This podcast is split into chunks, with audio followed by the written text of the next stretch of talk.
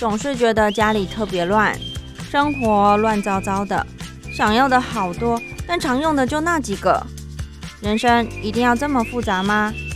其实生活可以很简单，请听你的减法生活。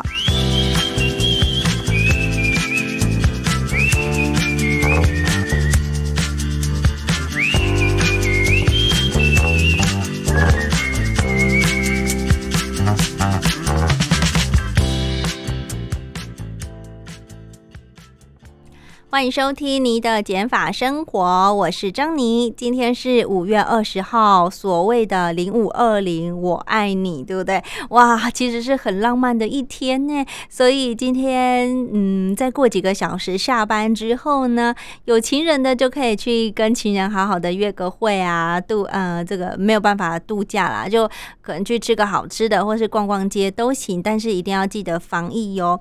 另外呢，呃，今天呢，张妮。也要分享的一个减法生活呢，其实对于我自己来说还蛮赤裸的，是因为我这次呢，呃，继之前有曾经分享过我的化妆包之后，今天要分享我的钱包到底装了哪些东西。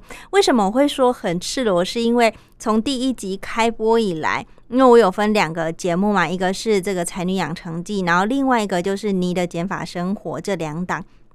然后现在子呃，从一月一直陆陆续续做到了，现在已经五月了，已经有三四十集的这个集数了。然后收听的人次呢，也慢慢的好像呃稳定的上涨中。所以呢，我会发现从后台来看，可以看到呃听我节目的听众呢越来越多。虽然我不知道你们长什么样子，然后从哪里来，只能大致知道说哦，有来自。香港的、美国的、大陆的、日本的以及台湾的，但是呢，我看不到你们的轮廓，所以呢，其实。嗯，说害羞也不一定那么害羞啊，毕竟我不认识你们，你们知道我是谁，但也不知道我长什么样子，所以还是保有一点弹性的。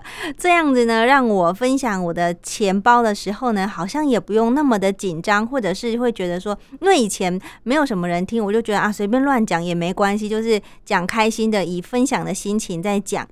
也不是为了盈利嘛，对不对？那现在呢，越来越多人听，我就觉得哇，我讲出去的话，影响到的人可能越来越多喽。那是不是就不可以？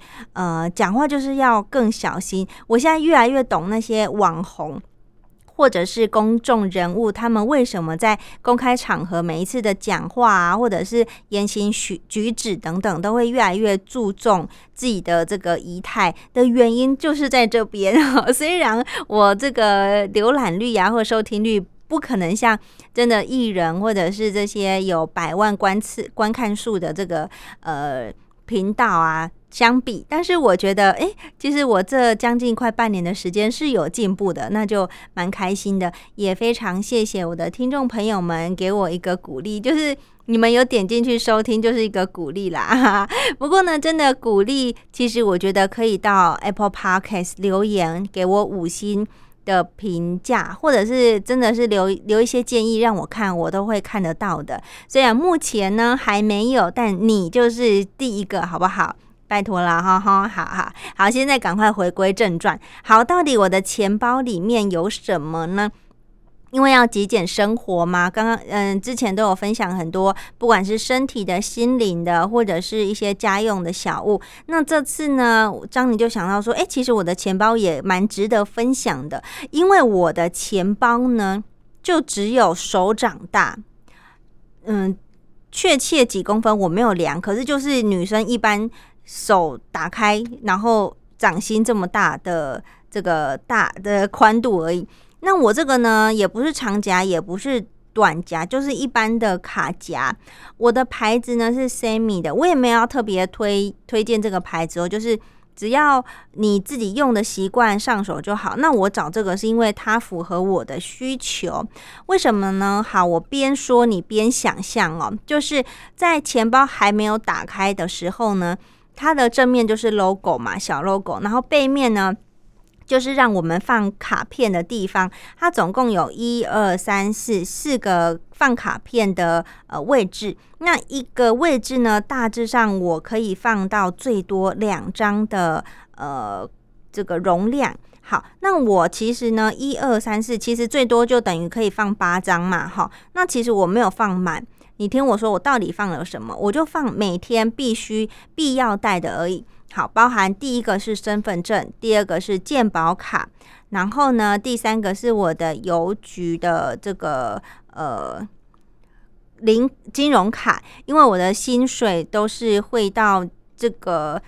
邮局为主，所以呢，如果我有提前的需求的话，我当然就是嗯，用我的邮局去去停领就对了。然后呢，我的邮局有两张卡，为什么呢？因为我的我先生的邮局的卡片呢也在我这边，所以等于我就是控管了这两张。那什么时候会领哪哪两哪张卡呢？就是随我心情而定。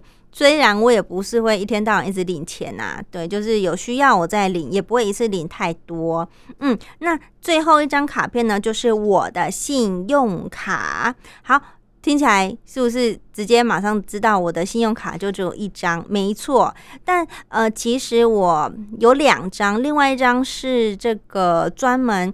在使用家乐福购物的时候，因为它是联名的信用卡啦，所以我会用那张卡片。基本上就是去家乐福消费的时候才会做使用。那平常呢，就是用我钱包上面这一张信用卡啦。那呃，这个也为什么要特别强调信用卡？是待会呢，也是有一个呃内容想要跟大家分享。那主要呢，大家就先记得，张妮只有最常使用的就只有一张信用卡。好，那继续。钱包的部分呢，我把拉链拉开，其实这个拉链就是一个 L 型的，大家想象一下哦。L 型拉开之后呢，它中间有个小袋子，是专门让我可以放零钱的。那小袋子就隔了左跟右嘛，左边呢我就会放一些纸钞，然后还有发票，以及如果吃一些店家他给的优惠券，是我觉得下次我可能还会用到的，我就会留下来。好，那右边呢，我就放了一些邮票，然后还有这个呃，人家那个名片。对我还没整理的时候，我就会先把它收进来。然后呢，这个钱包因为它就是这么小，容量也没办法很多，所以呢，我也会常常定期的整理。那纸钞呢，它是需要对折、对半折的方式做收纳哦。那对我来说，其实还好，因为。嗯，我就是五百块、一千块跟一百块都会对折放进去。那有需要的话就花费。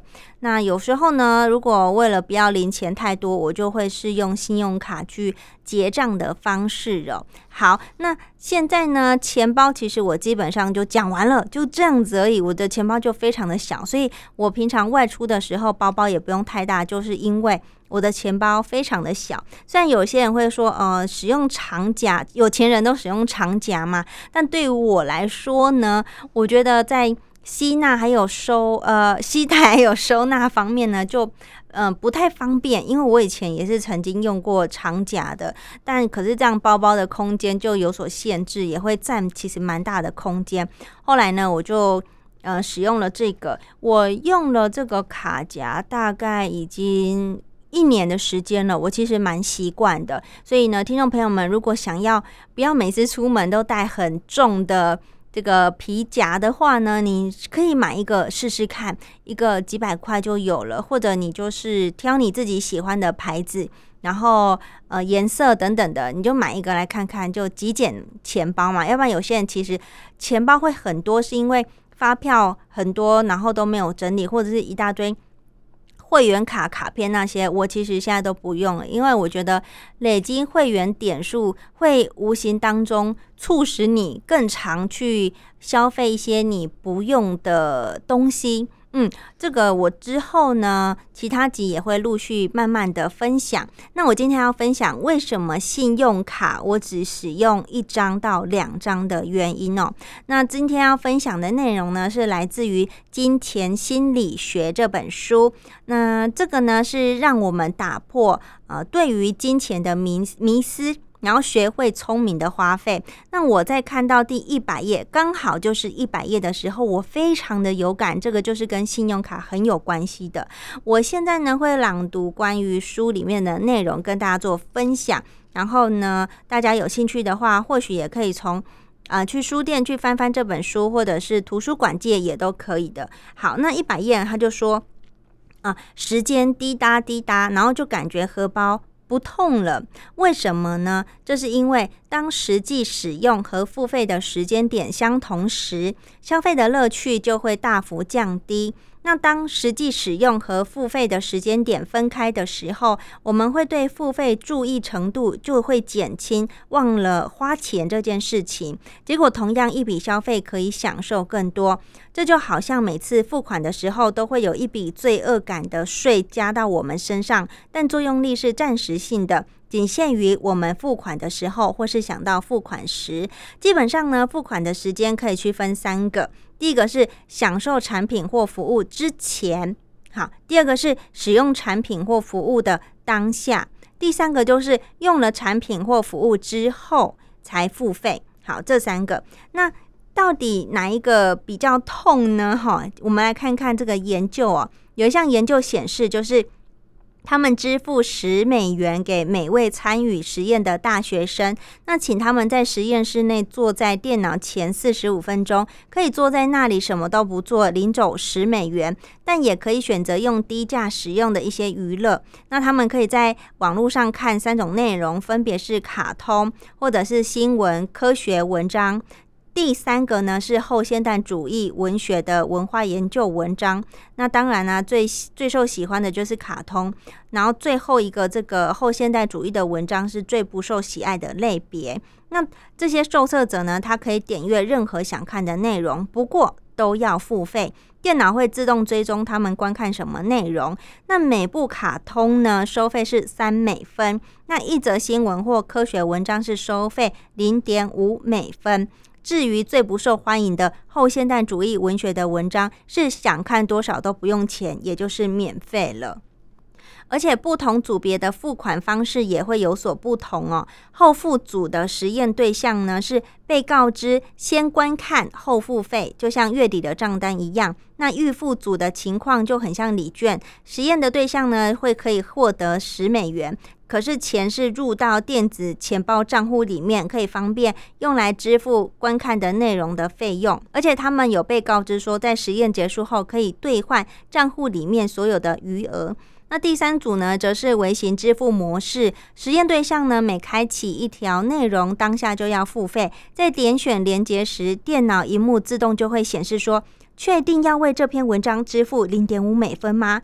或者是“确定要为这部卡通支付三美分吗？”如果点选 OK，就会马上显示扣款，而且荧幕右上角还会一直显示账户的余额。所以这三组的实验对象呢？嗯，要看的线上内容价格都是一样的，而且花费也不太贵，就是很便宜的。但是想到要付费，这三组学生的消费情形就不一样哦。好，我们来看结果。预付组呢，他们平均每个人花费是十八美分。那后付组呢，每个人平均花费是十二美分。这个显示了，如果有针对特定活动的专门账户时，这些人会消费的更多。影响最明显的就是微型支付的模式，这一组的实验对象的付款和使用发生在同一个时间，被迫在每次购买前想到自己要付款，每个人平均就只消费了四美分。这个也显示说，如果你的付款方式是从后付或者是预付改变成当下就要付款的话，这也会改变我们的选择哦。最重要的是，当付钱这件事变得格外明显的时候，我们也会显著改变消费的形态。简单来说，由于花钱很痛，所以呢，如果你是采取预付的模式，就会无形中好像愿意消费的更多。但如果是采取后付模式，我们的消费将会减少。但是呢，如果是在使用当下就要立即付款的话，消费就会变得更加的少。所以这个研究结果就证实，付钱的时间点大大影响了我们的消费。其实读到这边，我就想到，嗯，我们现在其实买很多东西都是预付的嘛，包含什么机票啊，或者是网购啊，或者是嗯，很多人买书也都是先付钱再拿到东西。那如果像这种预付的方式，我们去购买到商品，然后等到我们收到东西真正使用的时候，其实几乎已经感受不到花钱的痛苦了，因为你不会有当下付款的痛苦。还有我之前在别集有提过，就是把钱存到星巴克的礼物卡啊，这个也是一个例子。因为假设你在星巴克已经存了一千块，那你的一千块已经。变成微信，你没有看到直接实际的一张纸钞嘛？它就一张卡片显示一千的这个数字。那当你下次去星巴克买咖啡的时候呢，你可能本来平时只会买小杯的咖啡，但如果你是使用礼物卡去消费，你可能嗯挥霍买一杯特大杯的咖啡，然后顺便还也带了一块脆饼都有可能，因为反正你不用真的付现付到实际的现金嘛。那你使用礼呃，那你使用礼品卡消费的时候，就比较不会感受到付现的那种花钱的痛苦。这个也是告诉我们说，其实呃，人都是很爱消费的，但也都不爱付钱。那信用卡很狡猾的一点就是，它把付款的时间点跟实际使用的时间点分开来，因为信用卡就可以让我们在未来付款嘛。对不对？那使得我们对于呃到底花了多少钱，就比较没有办法那么的呃有感受，就机会成本会变得比较模糊，而且也可以减轻我们在刷卡时候那个心痛的感觉。下次你可以试试看，假设你要花一笔比较大笔的呃商品的钱的时候呢，你试试看两个方式，一个是刷卡，跟你。直接从钱包掏出现金来的感受，绝对会是不一样的哦。比如说，你刷你你刷信用卡的时候，你只是刷，然后签签名而已。然后你实际付款是在未来的某个时间点，然后等到账单到之后，你会感觉自己也在曾经花钱吗？好像也不会，因为在你要付钱的那个时候，你觉得你已经。付过钱了，信用卡公司呢，它就是利用这个时间点转移来减轻消费者的花钱的痛苦，这让我们呢更加喜欢消费的感觉，而且花钱好像花得更自在。那也是利用我们想逃避花钱的呃欲望，改变我们对价值的认知。简单来说，这些。信用卡、塑胶的卡片呢，它就创造了一种隔离感，让我们更愿意消费。那也像曾经有学者说过，这种隔离感不但影响我们在消费当下的感受，也改变了我们对购买体验的记忆，让我们比较难记得说，诶，自己到底花了多少钱。如果你假设说你到卖场购买袜子啊、睡衣啊，啊，你选择刷卡付费，回到家的时候，你可能不记得自己花多少钱，但是如果你是花现金的话，你就会记得比较清楚哦。而且研究结果也发现，假设你是使用信用卡的话，人们不仅可以更愿意消费，也会买的更多，然后给更多的小费，甚至可能低估或者是忘记自己到底花了多少钱。同时呢，会更快做出这个购买的决定。换言之呢，信用卡或者是店家跟你暗暗示说，呃，你可以使用信用卡，这个潜移默化中都会不小心促使我们，呃，不小心花更多、花更快、花的更大。方甚至忘了花到多少钱，所以呢，就某种程度来说，信用卡就像药物一样，模糊了我们处理资讯跟理性运作的能力。虽然我们不像喝酒、吸毒、抽烟那样使用信用卡，但信用卡对我们造成的影响，就跟其他那些东西一样，非常的深切而且堪虑哦。此外呢，信用卡也会让我们对购买有不同的价值评估。例如刷卡购物的时候呢，我们倾向会思考说，诶，购买的好处。反观，如果我们是付现金购物的时候，我们常就会思考购买的坏处以及把钱花掉的坏处。书里呢就有举一个例子，刷卡消费，我们想的是这道甜点有多好吃啊，壁炉有多好看呐。但是付现的时候呢，我们会更聚焦在吃了这道甜点会让我们胖多少，呃，还是不买壁炉的话有什么好处等等，就是想法会不太一样。所以呢，相同的商品还有价格，但是只要付款的工具、付款的容易度不同，感受到花钱痛苦的程度也会不同，这也会导致我们对消费的价值评估不同哦。好，这个呢就是张你想要分享的原因之一。嗯，我在平常买东西的时候，我习惯每个月初会领五千块，以我自己的薪水去评估啦，我领五千块。呃去 cover 我一般日常会需要买的东西，例如加油啊、买菜呀。食物啊等等的这些花费，但是呢，因为有时候跟先生出去，假设买个咖啡呀等等的，会有超过五千块的支出的话，那我就是会在领，但是我不会一次又领到五千块，我可能会领个两千出来，那花掉的时候呢再去领。那我在每次付现金的时候，我就可以明显的感受到我的钱包，呃，钱越来越少了嘛，因为你马上可以看到，但是呢。如果呢，我是用信用卡去付钱，我就比较不会有这种感觉。那我也比较不会去知道说我到底还剩多少钱，就不好控管我的每个月要花的费用。那我必须要怎么看呢？就是要到那个有银行的 App 去看，说，哎，我信用卡到目前累积已经多少钱了？那我会发现说，我自己有比较过啦，就是我这个月不管花什么，我都是以现金来支出跟。我这个月不管花什么，都是以信用卡。当然有，比如说去菜市场没有办法，那就算了嘛。这个这两个比较呢，其实这样的金额，光没有那么仔细的去计较枝微末节，都可以发现，诶，如果你平常是用信用卡花费的话，就会比平常还要花的来的多。可能因为网购，呃，看着东西，你会觉得，诶，好像。嗯，可以买吧，没有那么贵吧，好像有需要吧，然后就消费了。但其实呢，无形中就会额外的 花了比较多钱，那存的钱也相对来说比较少。而且呢，像我本身其他的支付工具就几乎没有，像我也没有在用 Apple Pay，然后也没有在用 Line Pay 或者是接口支付都没有，所以呢。变成我的支付方式就只有信用卡或者是现金，就单纯很多。当然，很多朋友就说啊，你这样子很不方便呢。就现在，呃，很多店家都可以扫一下，然后就可以扣款了。你还要在那边找零干嘛的？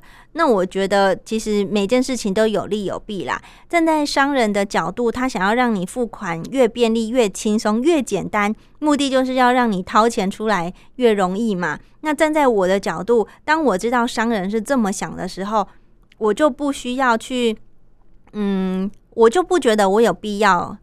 那么的方便，我觉得现在的方式已经很符合我需求了。当然，如果我是购买一笔可能上万块、好几千块的东西的话，我还是会选择信用卡去付钱。但我们并不常常是这个一一花就好几万块的人嘛，所以也不需要这样子做。嗯，这个是我自己的一个经验，所以听众朋友们不妨可以试试看，尤其。尤其是如果你是那种月光族，然后呢，你信用卡常常呃，这个月底要结账的时候，你发现天呐，也太可怕的这种人呢，欢迎你可以试试看。还有哪种人也可以试试看呢？你想要多存一点钱，你可以去分配你的呃花钱的比例，你控管。像我就是说我一个人是五千块嘛，所以我跟我先生一个一个月就是一万块，但我们会分开。